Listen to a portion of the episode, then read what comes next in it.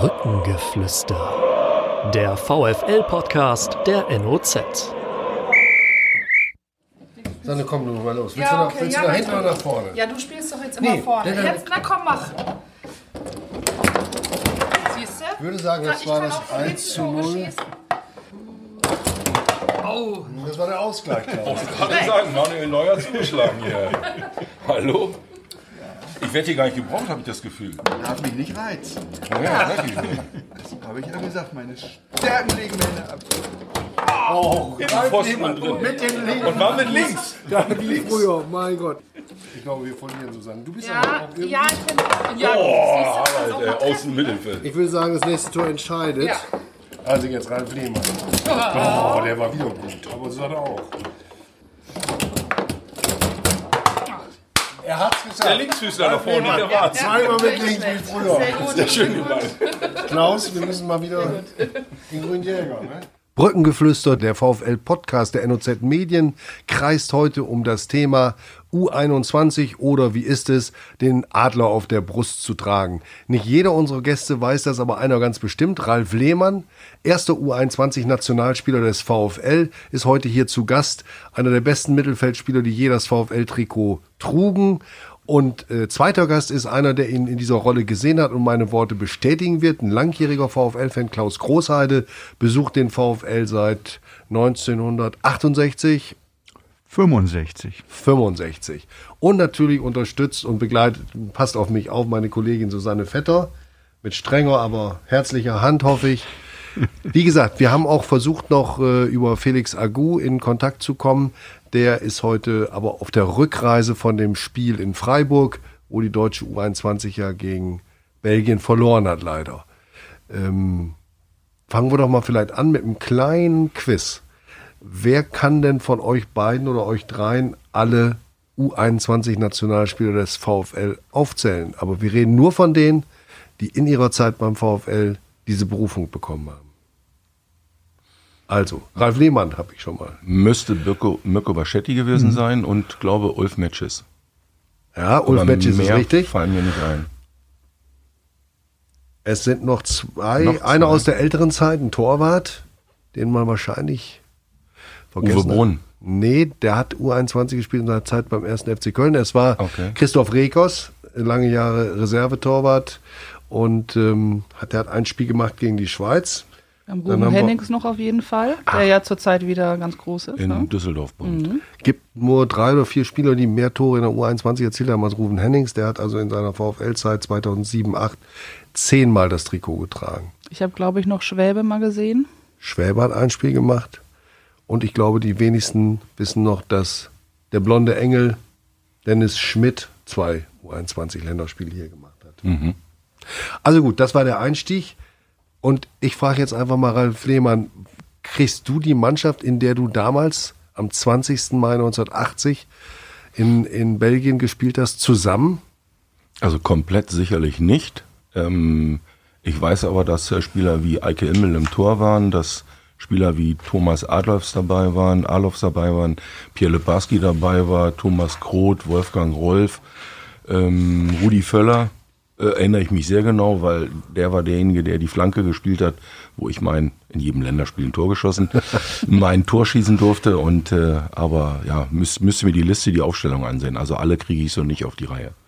Es ist lange her, aber wir sollten noch mal ganz kurz so ein bisschen daran erinnern. Du hattest eine, eine wunderbare Einstiegssaison in den Profifußball. Du warst nach einem Jahr bei den Senioren von Hertha Zehlendorf, einem der damals und glaube ich auch heute noch für seine Jugendarbeit bekannten äh, Club, zum VfL gekommen, 1979, damals noch zweite Liga Nord. Ja.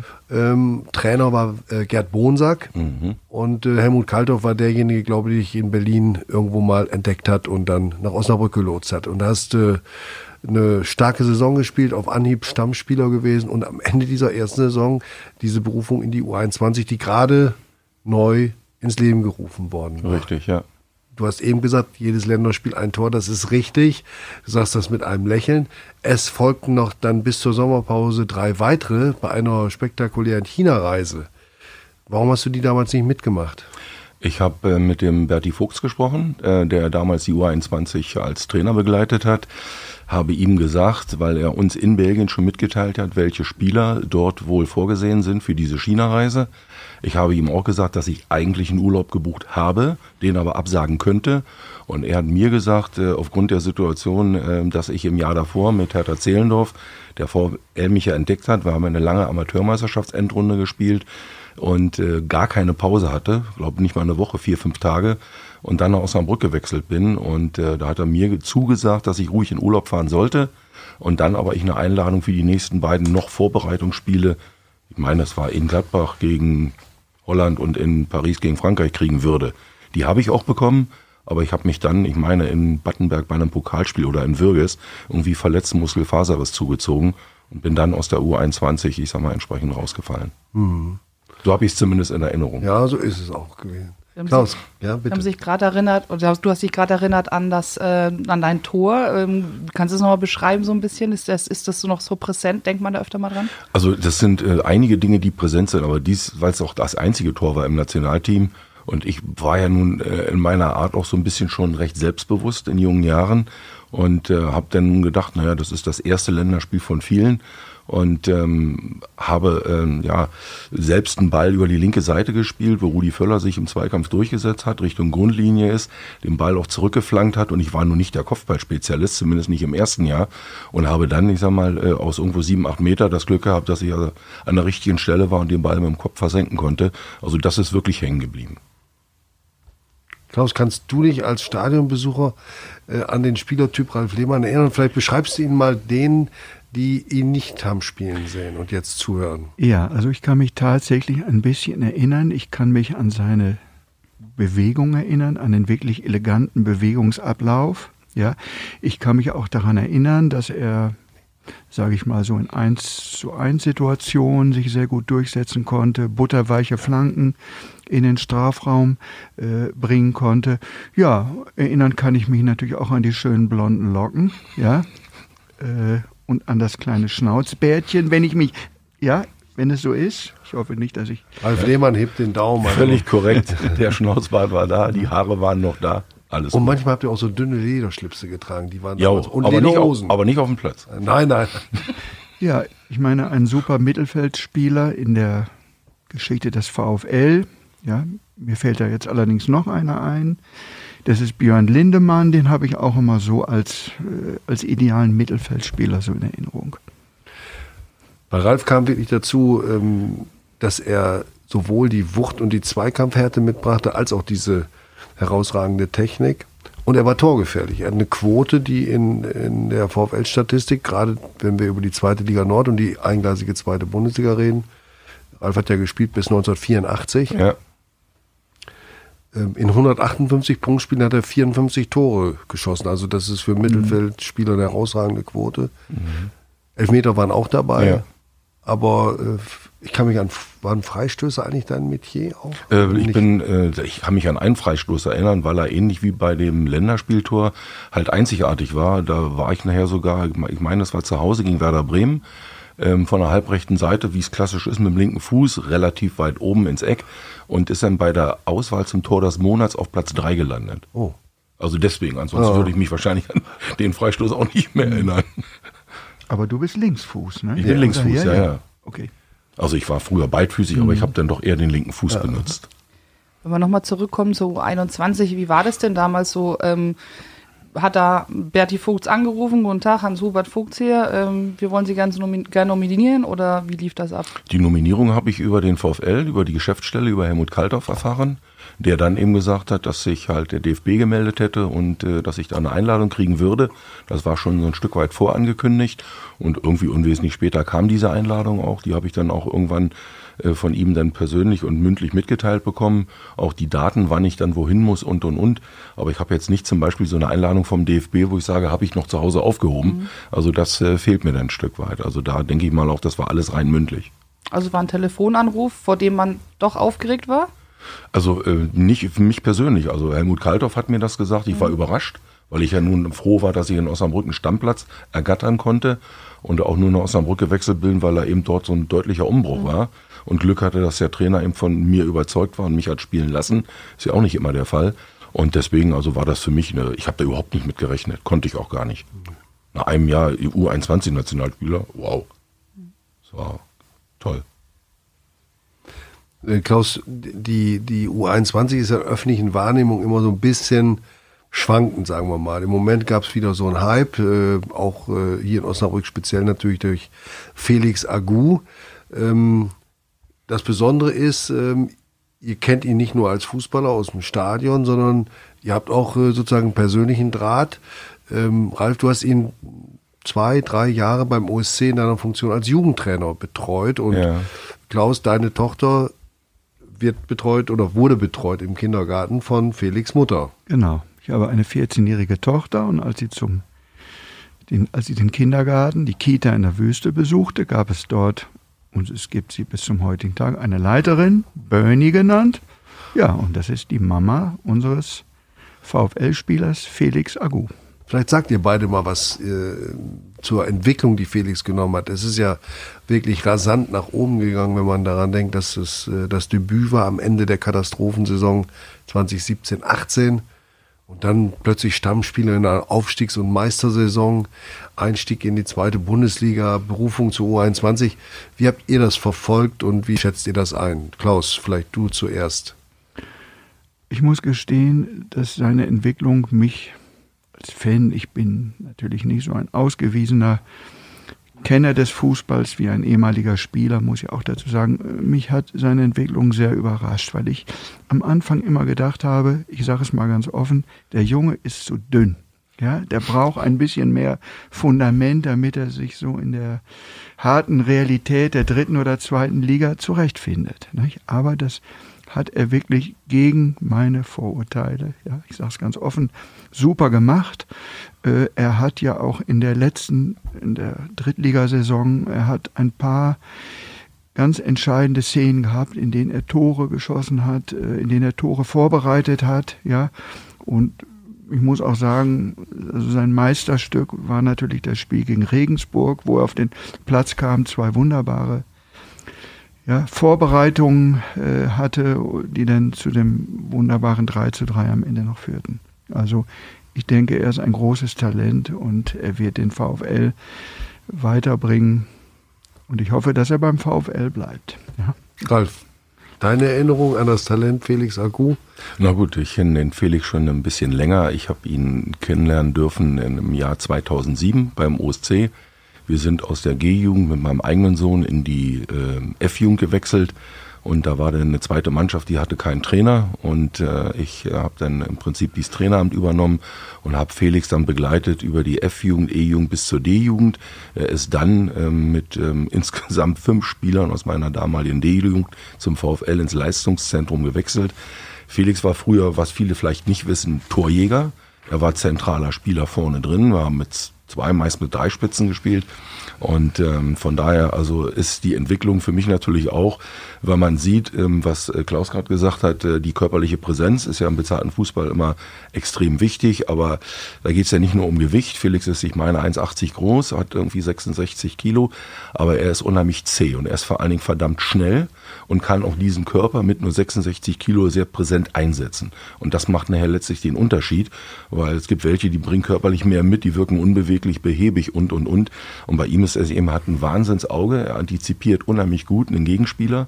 Und ähm, deswegen, also er ist ja dann Schritt für Schritt immer ins defensive Mittelfeld zurück, im Jugendbereich, bei Daniel Thune nachher in die Abwehr gerückt und hat dann im Prinzip alle Positionen durchlaufen. Und wichtig für Felix ist sicherlich, dass äh, Danny auf ich sag mal, hinter ihm stand in der Jugend schon und ihn jetzt auch hochgeholt hat und ihm die Chance gegeben hat und auch, ich glaube, sehr, sehr behutsam mit ihm umgeht. Er verheizt ihn nicht, er merkt, wann er mal irgendwo körperlich ein bisschen durchhängt. Und äh, das macht er nicht nur mit Felix, auch mit anderen Spielern, aber das ist für Felix extrem wichtig. Er bringt ihn dann wieder, so wie nach der Regen, Regensburg-Situation, wo man sieht, hey, ne, er ist wieder richtig frisch. Also von daher kann ich nur sagen, ich hoffe, dass er vielleicht noch ein Jahr bleibt, bevor er vielleicht den nächsten Schritt macht. Aber das muss er dann natürlich mit der Familie zusammen selbst entscheiden. Was ist er denn so für ein Typ abseits des Platzes? Also ein ganz ruhiger, ein ganz bescheidener. Also es ist eigentlich, das ist, der Apfel fällt nicht weit vom Stamm. Also ähm, die Mama sowie der Papa, mit denen haben wir seit, ja, weiß ich nicht, seit 2007 ein tolles Verhältnis. Wir gehen regelmäßig essen und wir sehen Felix und auch Jessie, seine Schwester, regelmäßig. Und äh, der ist so, wie er früher war, ist er heute geblieben. Der ist nur älter geworden, der ist größer geworden, der ist schneller geworden, der ist besser geworden, der spielt jetzt halt als Profi. Aber der ist einfach nur ein lieber Kerl von nebenan. Die meisten Schwiegermütter würden sagen, den hätte ich gern. Also das ist wirklich einfach ein super Typ. Ralf, du hast es ja selbst erlebt, äh, so eine U21-Nominierung ist vielleicht damals noch ein bisschen anders gewesen als heute oder vielleicht doch ähnlich.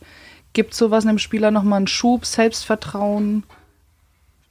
Sowohl als auch. Also da äh, du kriegst so dieses Besondere, du bist da auserwählt, äh, entfacht aber auch innerlich so einen gewissen Druck, den Erwartungen auch gerecht werden zu wollen, vielleicht auch gar zu müssen, weil man ja vielleicht sagt, ich will ja nicht nur einmal dahin, ich will allen beweisen, dass das zurecht ist. Also es ist so beides. Du bist motiviert unheimlich, auch für die Trainingstage, für deinen Verein, aber auf der anderen Seite muss man auch ehrlich sagen, es steht auch ein gewisser Druck dadurch und den darf man nicht verkennen. Und da entscheidet sich wieder, wer langfristig dabei bleibt und wer mit sowohl als auch umgehen kann. Du darfst nicht abheben und du darfst aber auch nicht irgendwo äh, sich äh, vom Druck her, äh, ich sag mal, selbst so unter Druck setzen, dass du nachher völlig verkrampfst. Ne? Und da scheint Felix, glaube ich, sehr gut hinzukriegen. Ich habe neulich mal mit ihm gesprochen, da hat er zu mir gesagt, dass der Stefan Kunz ein ähnlicher Trainertyp ist wie Daniel Thun und dass ihm das ganz gut tut. Mhm. Ähm, siehst du das auch so, dass der gut mit den Jugendlichen oder mit den ja, jungen Nationalspielern umgeht? Also ich kann den Stefan Kunze überhaupt nicht beurteilen. Ich weiß nur, dass er als äh, Spieler schon ein richtig guter Typ war und äh, dass er als äh, auch äh, Verantwortlicher in Kaiserslautern richtig gute Arbeit gemacht hat. Und ich glaube, dass er äh, der richtige Trainer an der richtigen Stelle ist, weil das kann nicht jeder, nur weil er vielleicht eine Bombenlizenz hat, äh, mit den Spielern in dem Alter umgehen. Das ist ja das ganz Entscheidende. Äh, bei jungen Spielern, das ist was anderes, ob ich jemanden habe, der 12 ist, 14, 18 oder 21 oder jemand, der 30 ist. Und deswegen glaube ich, dass Stefan Kunz an der richtigen Stelle für Felix äh, entsprechend der richtige Trainer ist und er ihn auch weiterführen wird. Ich greife zum Telefon und äh, bitte mal Klaus, Klaus Große, ein langjähriger VfL-Fan, so wie du uns eben Ralf Lehmann aus deiner Erinnerung beschrieben hast, was, sagen, was sagt denn dein, dein Fußballhirn, wenn ich den Namen Mirko Baschetti in die Runde werfe? Äh, Da muss ich gestehen, da habe ich keine Erinnerung dran, so leid wie es mir tut. Ich kann mich eigentlich nur daran erinnern, wie er aussah. Ich erinnere mich an eine ziemliche Haarpracht, ja, und er passte nicht so ganz in das Bild der übrigen VfL-Spieler. Abwehrspieler, guter Kopfballspieler, aber da sind meine Erinnerungen doch verblasst, muss ich sagen. Wir werden das auffrischen. Sagen kann ich euch schon mal, dass sich das mit der, mit der Haarpracht in die entgegengesetzte Richtung entwickelt hat. Hallo, Baschetti. Harald Pistorius vom NOZ-Podcast Brückengeflüster. Hallo Mirko Baschetti. Schönen guten Morgen. Ich stelle dich der Runde einmal vor. Äh, Wir haben eben schon über dich gesprochen. Ein VfL-Fan, Klaus Großheide, der seit 1965 ins Stadion geht, hat seine Erinnerungen preisgegeben an den Spieler Mirko Baschetti. Bei mir ist außerdem meine VfL-Reporter-Kollegin Susanne Vetter und Ralf Lehmann, der erste U21-Nationalspieler in der Geschichte des VfL Osnabrück. Du kennst sicherlich den Namen und auch den, den Mann dazu. Und ähm, ja, der erste war er und der zweite war dann schon Mirko Baschetti. Ja, Kannst du dich an diese Zeit erinnern? Ähm, ja, an Ralf Lehmann, äh, der Name sagt mir natürlich was, aber persönlich begegnet sind wir uns, glaube ich, so noch nicht. Dass ich nun der Zweite war, hatte ich auch gar nicht mehr so in Erinnerung. Aber jetzt, wo du das erwähnst, ähm, kommen diese alten Zeiten doch wieder ein bisschen hoch, ja. Es stimmt im Übrigen auch nicht ganz. Ich muss mich mal selbst korrigieren. Das kommt ja auch mal vor. Dazwischen war noch Ulf Metschis. Wie du ein Verteidiger, da schlagen wir jetzt die Kurve. Ähm, das war in der Saison 92, 93. Du warst Stammspieler beim VfL. Kannst du uns noch mal äh, sagen, wie dich das überrascht hat, diese Nominierung, wie das zustande kam, wer dein Trainer war? Ja, ich glaube, äh, im Gespräch bei der U21 damals mit Hannes Löhr war ich schon die Saison davor, als ich unter Uli, Uli Sode schon einige Spiele absolviert habe. Ähm, ich hatte mich dann irgendwie kurzfristig verletzt und äh, bin dann zu einem Trainingsspiel oder einem Trainingswochenende dort gar nicht mehr eingeladen worden. Und das Ganze hat sich dann verlagert auf die kommende Saison unter Robert Thüring, der das Zepter dann äh, in der Saison auch übernommen hatte. Das äh, erste Trainingswochenende mit der U21 war damals, glaube ich, in Bocholt und wir hatten dort, glaube ich, auch Freundschaftsspiel gleich. Ich weiß nicht, wer der Gegner war, Albanien oder so. Ähm, ich bin aber auch gleich ähm, ins kalte Wasser geworfen worden, hab, ich weiß nicht, ob ich sogar das ganze Spiel durchgemacht habe. Aber die Überraschung war letztlich schon äh, relativ groß, ne? weil ich hatte mich in, in der Mannschaft noch nicht so wirklich etabliert, auch wenn ich die paar Spiele schon gemacht hatte in, ähm, beim VfL Osnabrück. Aber man ging ja trotzdem davon aus, dass es eben etwas gestandenere Profis waren oder ähm, Erstligaspieler. Ne? Deswegen war es natürlich schon eine Überraschung für mich. Können Sie sich noch erinnern, Herr Baschetti, Susanne Vetter spricht hier, können Sie sich noch erinnern, mit wem Sie da so zusammengespielt haben? Ähm, zusammengespielt, Heiko Herrlich, ähm, war im Sturm, Markus Babbel hat mit mir in der Verteidigung gespielt, äh, Dirk Lottner von Fortuna Köln damals, ähm, Markus Münch vom FC Bayern München, Christian Ziege vom FC Bayern München. Christian äh, Wück. Waren von ein paar, äh, genau, Christian Wück. Nürnberg hat er damals, glaube ich, gespielt. Wann Ähm, da waren schon einige Namen bei, die äh, im späteren Verlauf auch schon ihre äh, Karriere forciert haben und auch inter international oder in, in der normalen Nationalmannschaft dann gespielt haben. Ja. Wie ist das so, wenn man eine illustre Gesellschaft. ja, wie ist das so, wenn man in diese illustre Gesellschaft aufgenommen wird? Wie, wie steht man diesen Spielern am Anfang gegenüber? Naja, schon einerseits schon respektvoll, weil man weiß auch, dass die ähm, in der ersten Liga auch bei großen Vereinen gespielt haben, aber letztlich sind wir alle Fußballer und äh, unter Fußballern zählt dann äh, in erster Linie auch das Miteinander und das äh, Kollegiale. Ne? Deswegen ist das auch relativ schnell verflogen, diese Anfang, äh, anfängliche äh, ähm, Skepsis oder, oder ähm, die Vorbehalte, die man, die man eventuell hat. Aber es war nicht so schlimm, wie ursprünglich vielleicht erwartet. Der Klaus Großheide, der VfL-Fan, hatte ich eben äh, skizziert. Er konnte sich natürlich noch an deine wunderbare Haarpracht erinnern. Wie man im Internet auf deiner Website, deiner Werbeagentur sehen kann, ist das mit den Haaren jetzt nicht mehr in voller Blüte, jedenfalls auf dem Kopf. Äh, und er hat gesagt, der Mirko war kein ganz äh, normaler Profi im Sinne von angepasst und ja, so wie alle anderen Profis. Und ähm, ich habe dich, äh, das habe ich mal rausgesucht, am Tag nach deinem ersten U21-Länderspiel angerufen und natürlich auch nach der Nationalhymne gefragt und den Gefühlen. Und da hast du, wie ich finde, damals eine für dich typische Antwort gegeben. Und was die Nationalhymne betrifft, sagtest du, so ausgeprägt ist mein Nationalstolz nicht, dass mir, dass ich da irgendwie nervös geworden bin. Ja, ich meine, wir kennen uns ja dann auch schon sehr lange und du hast meine Zeit beim VfL Osnabrück ja auch begleitet. Ähm, das war tatsächlich so. Ich war in erster Linie Fußballspieler und ähm, Nationalstolz kam dann wirklich an zweiter oder dritter Reihe. Ich habe immer leidenschaftlich gerne Fußball gespielt, ähm, aber das äh, rückte dann wirklich in, in, in zweiter oder dritter Reihe. Ne? Ich war natürlich stolz, ein Teil des ganzen Teams zu sein und dann schon für äh, mein äh, Land zu spielen, aber das war nicht vordergründig. Ne? Vordergründig ist immer gewesen, hat mich immer begleitet, äh, diese Leidenschaft und, und das Herz einfach, das für den Fußball gepasst. Du bist ja aus der. Schon, dass, Ja, bitte.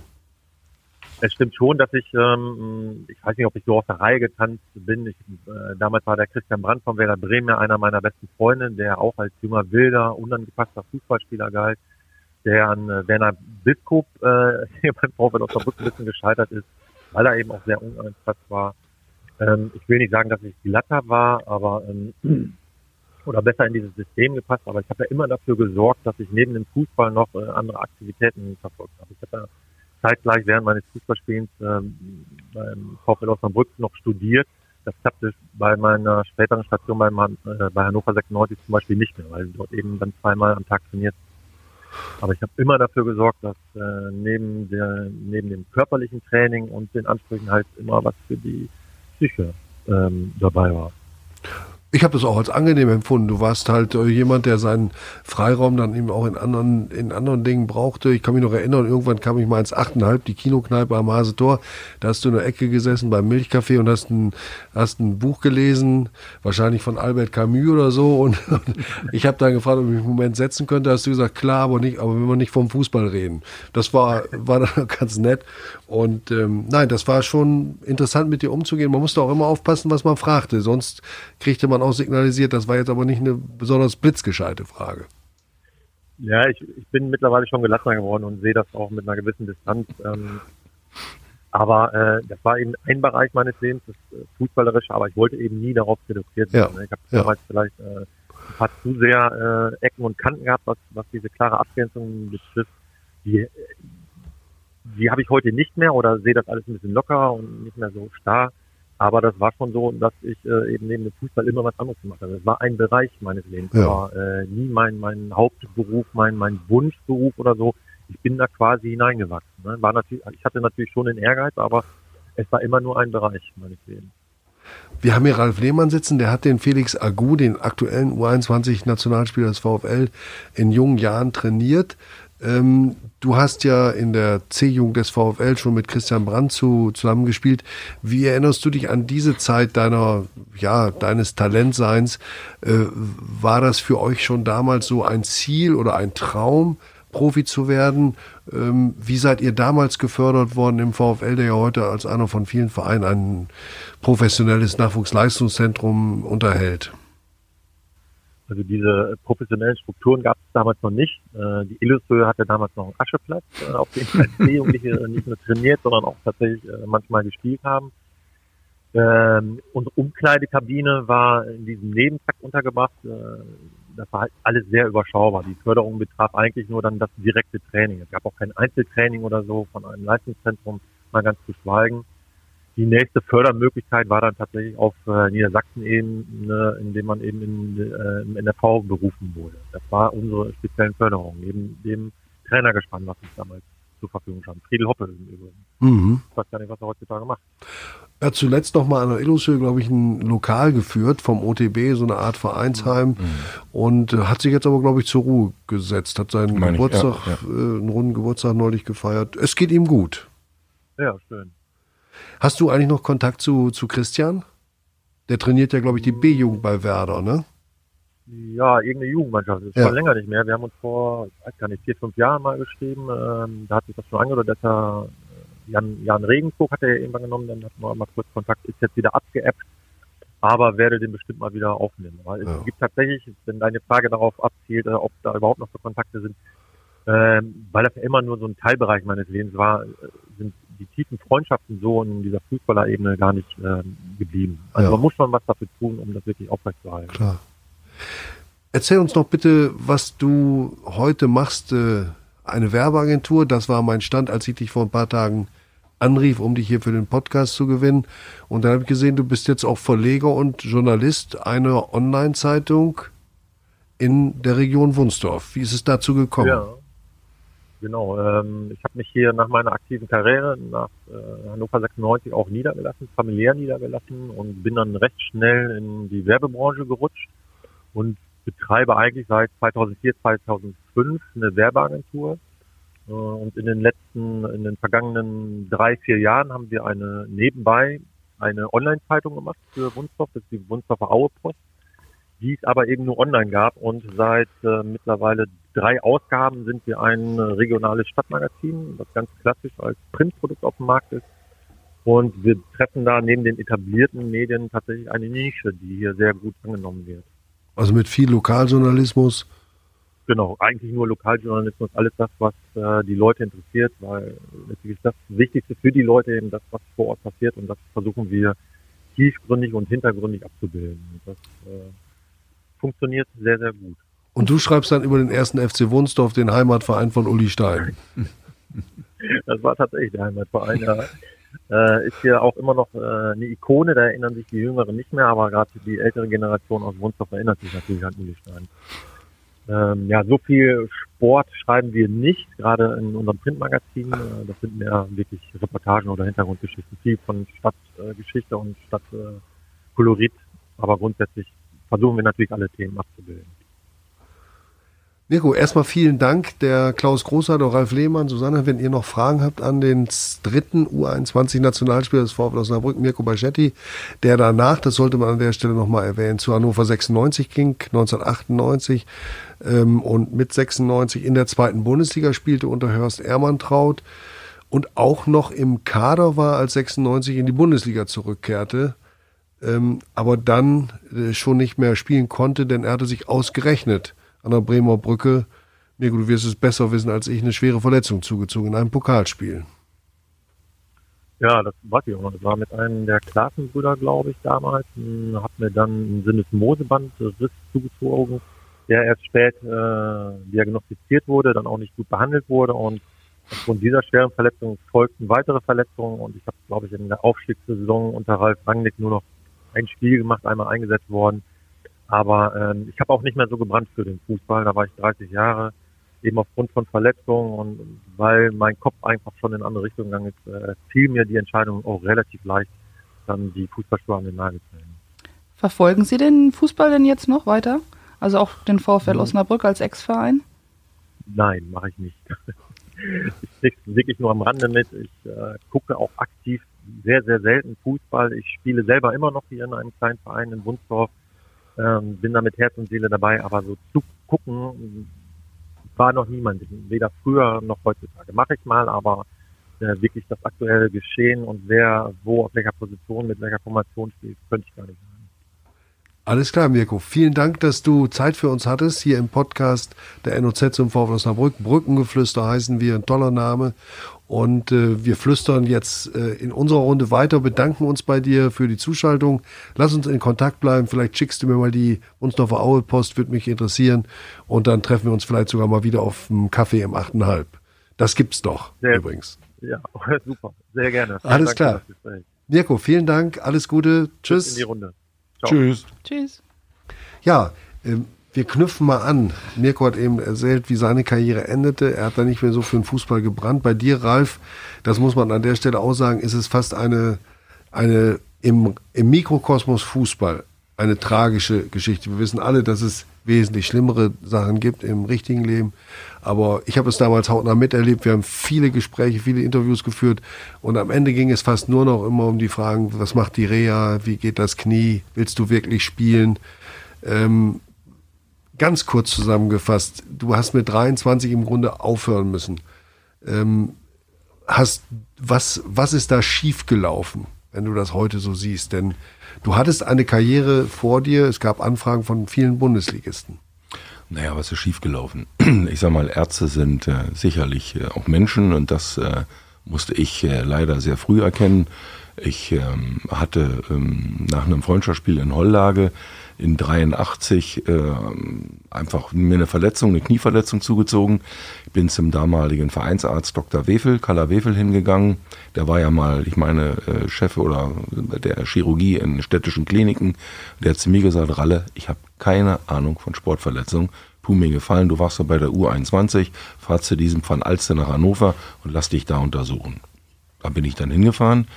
Der hat mich nicht untersucht, der hat äh, mich im Prinzip direkt operiert.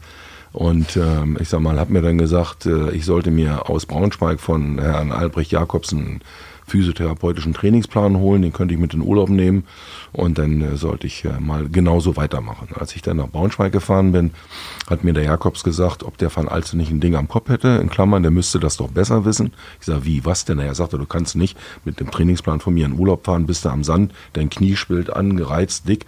Sagt er, dann spielst du nie wieder Fußball. Du musst ganz normal eine Reha machen, kannst gar nicht in den Urlaub fliegen und fertig.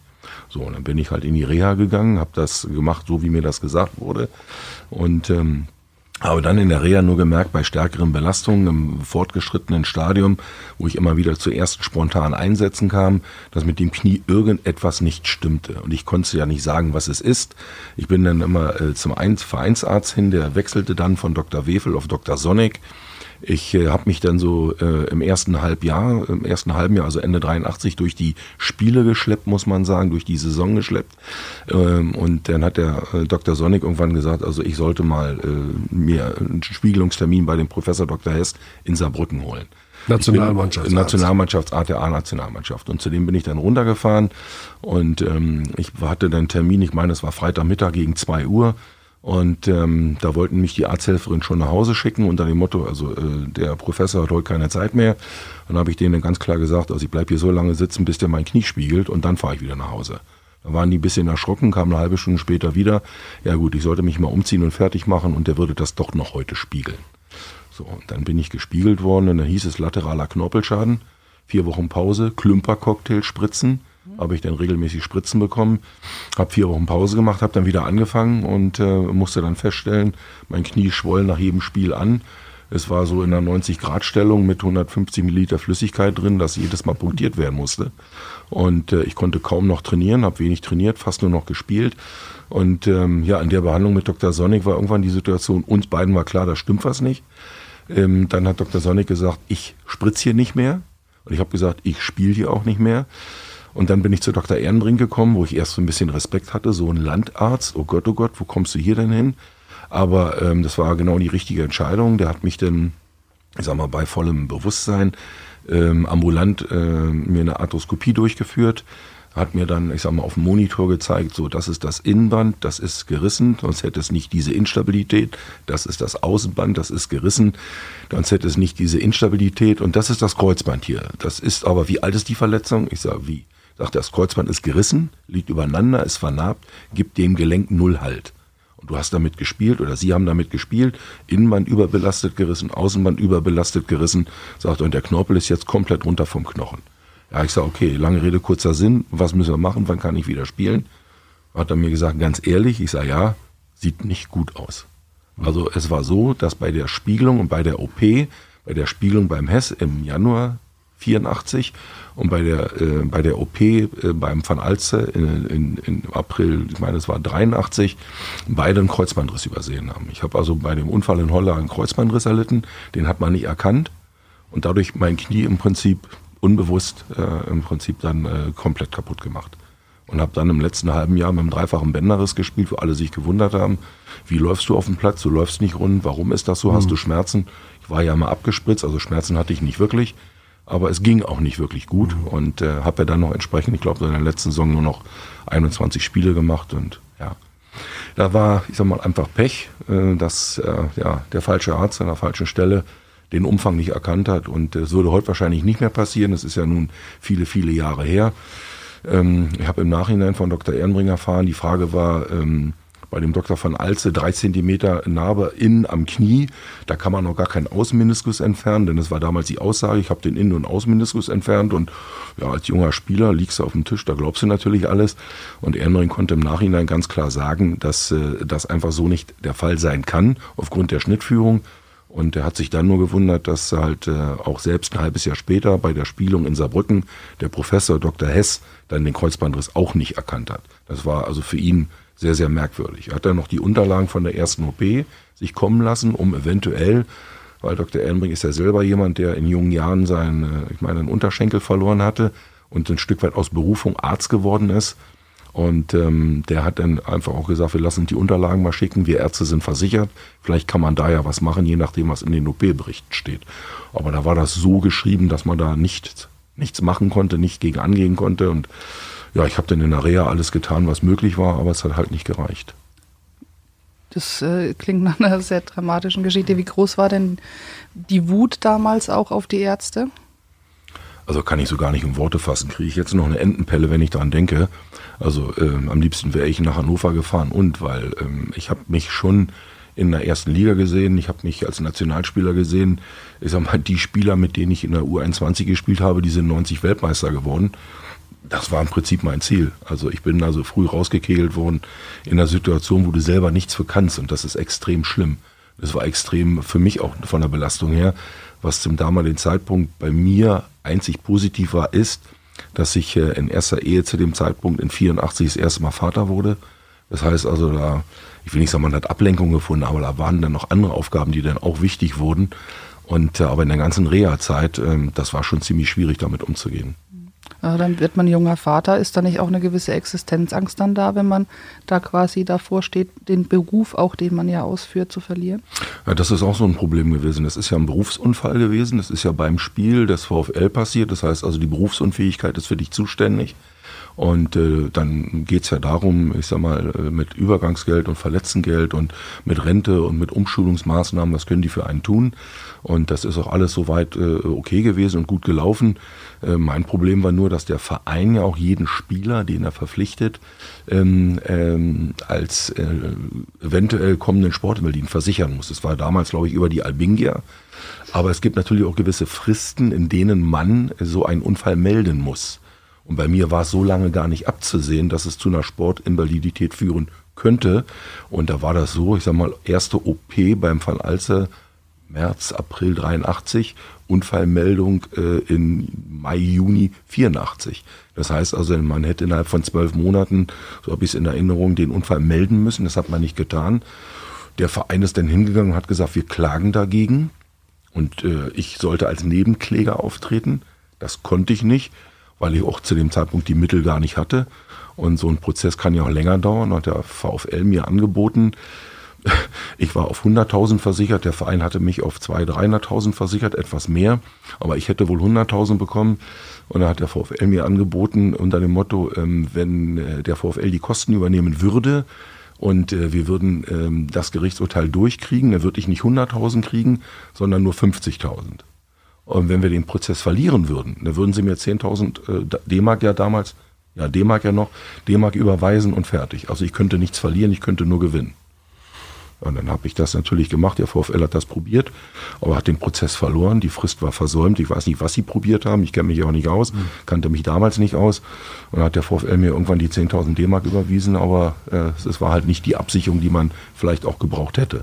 Also war ich auf die Berufsgenossenschaft angewiesen und war dann in der glücklichen Lage, dass man äh, ja, statt einer Umschulung, die zwei Jahre geht, mir eine Ausbildung finanziert hat über drei Jahre und habe dann halt mit irgendwo 7, 28 dann nochmal eine Ausbildung angefangen.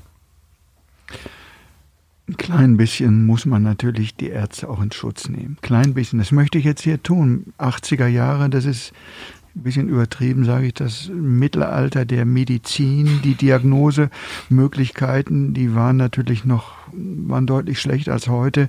Heute liefert ja zum Beispiel so ein MRT, ich meine, eine perfekte Abbildung. Ja. Und das hatten die nicht zur Verfügung. So eine Kniespiegelung, ich habe sie auch mitgemacht Schon die äh, war ja ein Risiko, ist ja eine kleine Operation, klingt ja verharmlosend, Kniespiegelung, aber dann drangen gleich schon erstmal ein paar Keime in die äh, Wunde mit ein. Also es war für die äh, Experten, wie gesagt, ich bin ja keiner, sicher schwieriger damals, aber sicher sind auch, haben auch Versäumnisse stattgefunden. Du, also, also ich habe auch keinen persönlichen Vorwurf gemacht, aber ja. die Wut, die man dann in sich trägt, wenn man auf so einem doch guten Weg war, das ist dann schon Enttäuschung pur. Ne?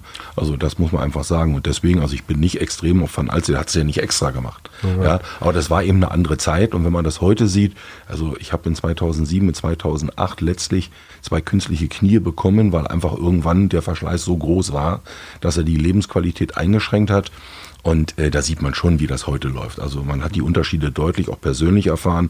Was war damals zu der Zeit mhm. mit den Ärzten und was ist in den Kliniken passiert? Wie war, wie war man da versorgt? Und ob DFB oder nicht, ist auch nur ein Arzt. Also ja, also von daher, also ähm, ja, ich sag mal, Pech gehabt, abhaken. Ja, abhaken. Aber das war damals nicht leicht. Ich kann mich ja. an viele Gespräche erinnern. Ja.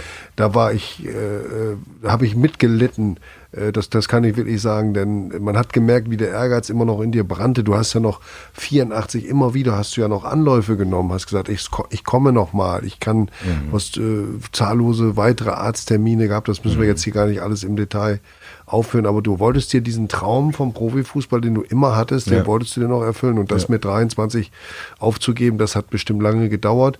Ähm, jetzt muss man sagen, ist es dann umso erstaunlicher, dass du dem Fußball noch verbunden geblieben bist? Du hast ja seitdem immer wieder irgendwas im Bereich Training gemacht. Los ging es damals beim OSC mit der ersten Mannschaft und dann auch wieder Jugend.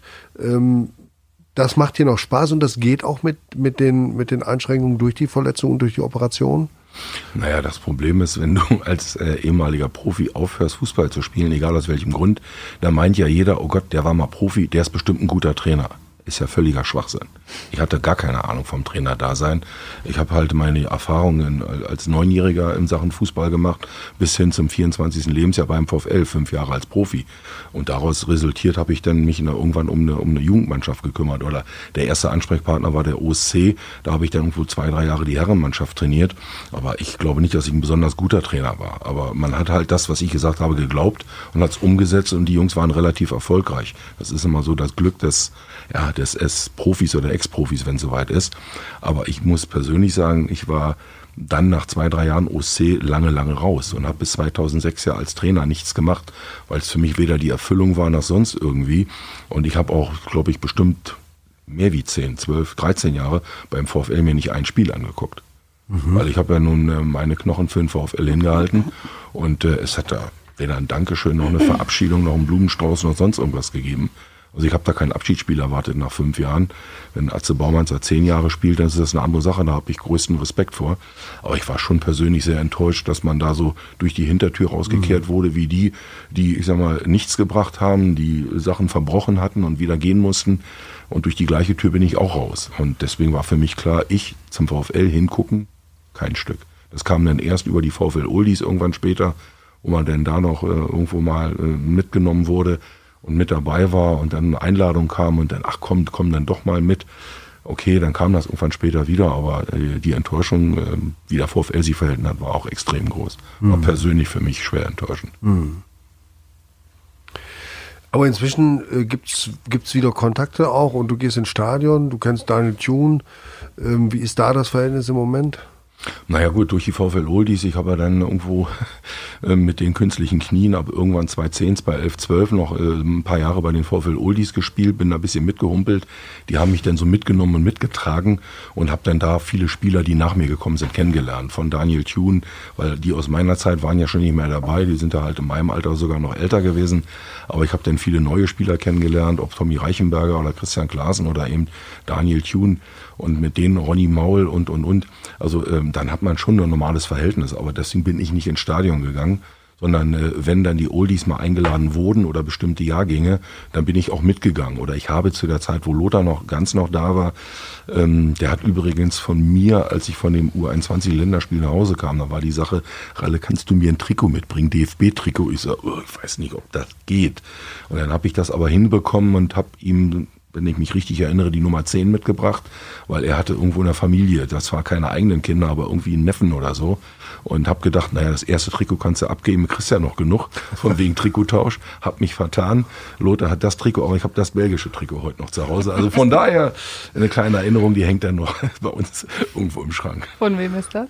Äh, den Gegenspieler weiß ich jetzt gar nicht mehr, aber äh, dieses belgische Trikot, das äh, ja, ist bei uns dann noch zu Hause. So wie ein VfL-Trikot mit der Nummer 8 aus der Zeit, dieses gestreifte. Und äh, ja, da haben uns dann ein Lehrer von, von Mate in der Schule schon mal ein paar Taler für geboten. Da immer, oh, wenn ich das kriegen könnte, ich würde dir 80 Euro geben. Aber du hast nicht nur mit Lothar Ganz zusammengespielt, sondern auch mit Rolli Meier, der ja, Ja. noch immer beim VfL Ja, ist. ja. Äh, Euch hat beide verbunden damals, wir haben vorhin schon viel über Haare gesprochen, die Haarpracht und der Schnäuzer. Ja. Äh, was habt ihr heute noch für eine Verbindung? Im Prinzip gar keine mehr. Ich beobachte den VfL, anders wie Mirko jetzt, und gucke immer, was so ehemalige machen, äh, ehemalige Spieler vom VfL, also aus dem bezahlten Fußball bis ganz runter in die Kreisligen. Und äh, deswegen weiß ich, dass Rolli eben damals ja von uns gewechselt ist nach Dortmund und wieder zurück zum VfL und seit Jahrzehnten jetzt als Torwarttrainer arbeitet. Also ähm, alles gut. Ich drücke ihm die Daumen, dass er gesund bleibt und schön, dass er dabei ist. Und äh, ist ja, ich sag mal, so ein, also ein typisch norddeutscher Seebär und der keiner Fliege was zu Leide tut und mit Leidenschaft dabei ist. Also für den VfL, ich glaube, ganz, ganz passend. Und große Erfolge mit seinen Torhütern feiert, muss man ja mal ganz klar sagen. Ja. Ja, das ist schon eine Erfolgsgeschichte, ja. Vielleicht kommt er auch mal in den Podcast, müssen wir mal sehen. Ne? Bestimmt. Apropos Podcast, das ist eine super Überleitung, finde ich. Liebe Zuhörer draußen, wenn ihr einen Vorschlag habt, wer mal hier im Podcast zu Gast sein soll oder zugeschaltet werden soll, wenn ihr selbst mal als Fan dabei sein wollt, dann meldet euch entweder an unsere sport.noz.de Adresse oder unter podcast.noz.de. Immer dienstags steht das Brückengeflüster zum Download bereit. Klaus Großheide, ähm, von euch beiden wüsste ich gerne, aber vor allen Dingen in diesem Fall von dir als Fan. Am Wochenende war die Jahreshauptversammlung. Der VfL hat in einer Veranstaltung vorher seine Pläne vorgestellt. Ich fasse mal kurz zusammen. Neubau eines Trainingszentrums für die Profis in der Nähe der Bremer Brücke. Dann in einem zweiten Schritt ein Neubau eines des Nachwuchsleistungszentrums.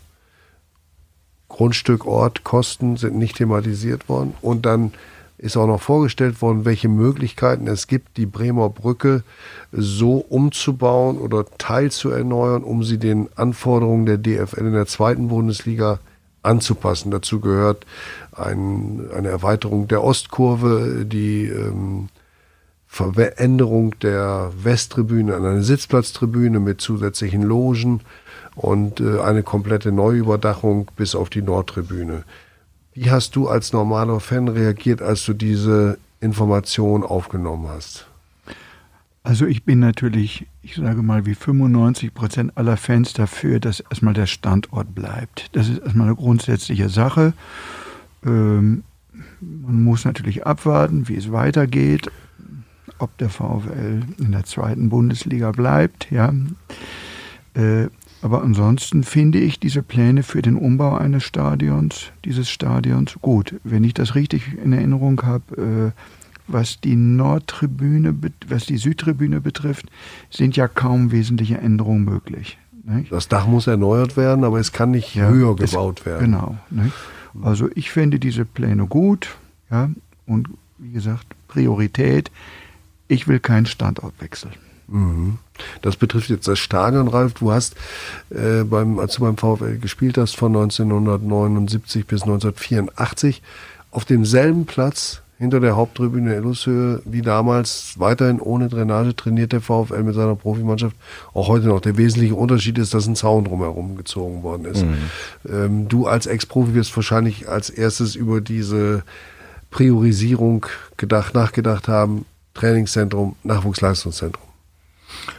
Ja gut, ich habe da jetzt ganz ehrlich, äh, bin überhaupt nicht involviert. Auch die Information, ich habe es heute nur in der NOZ gelesen und nur die große Überschrift, kann da so im Moment gar nichts zu sagen. Also wenn der VfL sich da neu aufstellen kann, glaube ich, macht das Sinn, weil die Illushöhe, das ist ja nun ein bisschen altertümlich und völlig überholt, wenn man sich andere Leistungszentren ansieht.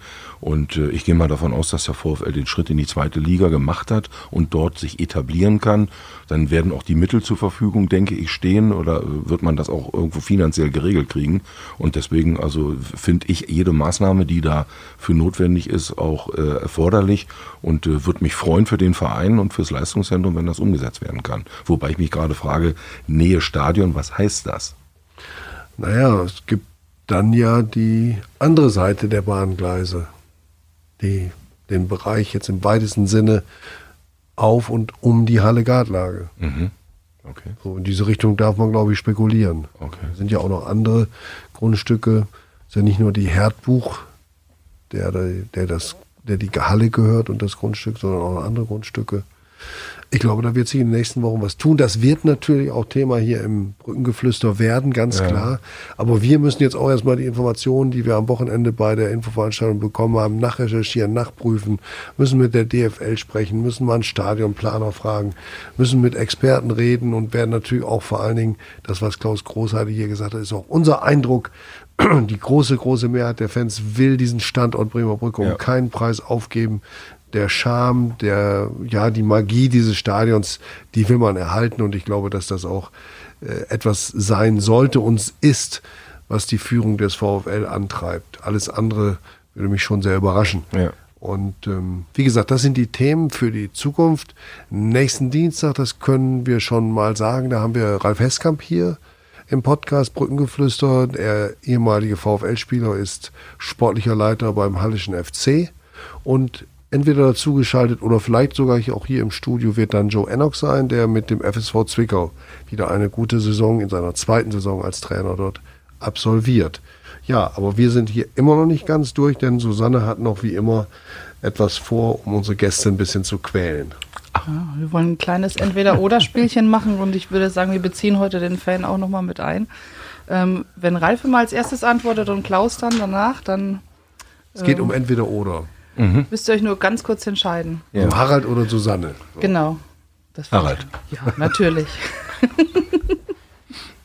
Bayern. Bayern oder BVB? Bayern. BVB. Bier oder Wein? Bier.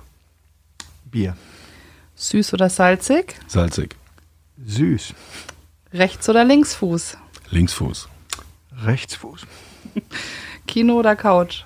Kino. Kino. Westerberg oder Schinkel? Hasbergen. Westerberg. Theater oder Konzert? Konzert. Theater. Rad oder Auto? Auto. Rad. Oh, nicht viel Übereinstimmung. Golf oder Tennis? Golf. Tischtennis. Handy, Handicap 21. Tatsächlich? Tatsächlich. Angriff oder Verteidigung? Angriff. Verteidigung. Berge oder Meer? Mehr. Meer. Oh Gott sei Dank. Ich habe schon gedacht, die sind sich Sommer oder Winter? Sommer. Sommer. Schlager oder Rock? Rock. Rock. Und weil wir kurz davor sind, Weihnachten oder Silvester? Weihnachten. Weihnachten. Haben wir doch zum Schluss noch eine Einigung erzählt. Und du bist der Silvestertyp. Ja. Das weiß ich. Ja, das war der Podcast Brückengeflüster mit Klaus Großheide, einem langjährigen Fan, der und das, da ist es jetzt zum ersten Mal bedauerlich, dass wir nur zu hören, nicht zu sehen sind, der seinen VfL-Spielerpass mitgebracht hat und auch wie andere Fans vor ihm hier in der Runde einen VfL-Schal trägt, mit dem er gerade das Mikrofon gestreichelt hat. Ja. Danke für deinen Besuch, Ralf. Es hat mich sehr gefreut, dass wir nach den langen Jahren mal wieder ausführlich plaudern konnten. Ich werde dich immer in guter Erinnerung behalten, genauso wie viele andere Fans auch. Unterschätzt das bitte nicht. Und ich freue mich, dass du im Golfen so gut bist und äh, vielleicht kannst du mir da auch mal einiges beibringen. Gut warst. Okay. Alles Gute. Schönen Ja. Tag, schöne Woche. Vielen Dank, dass wir hier sein durften. Vielen Dank. Dankeschön.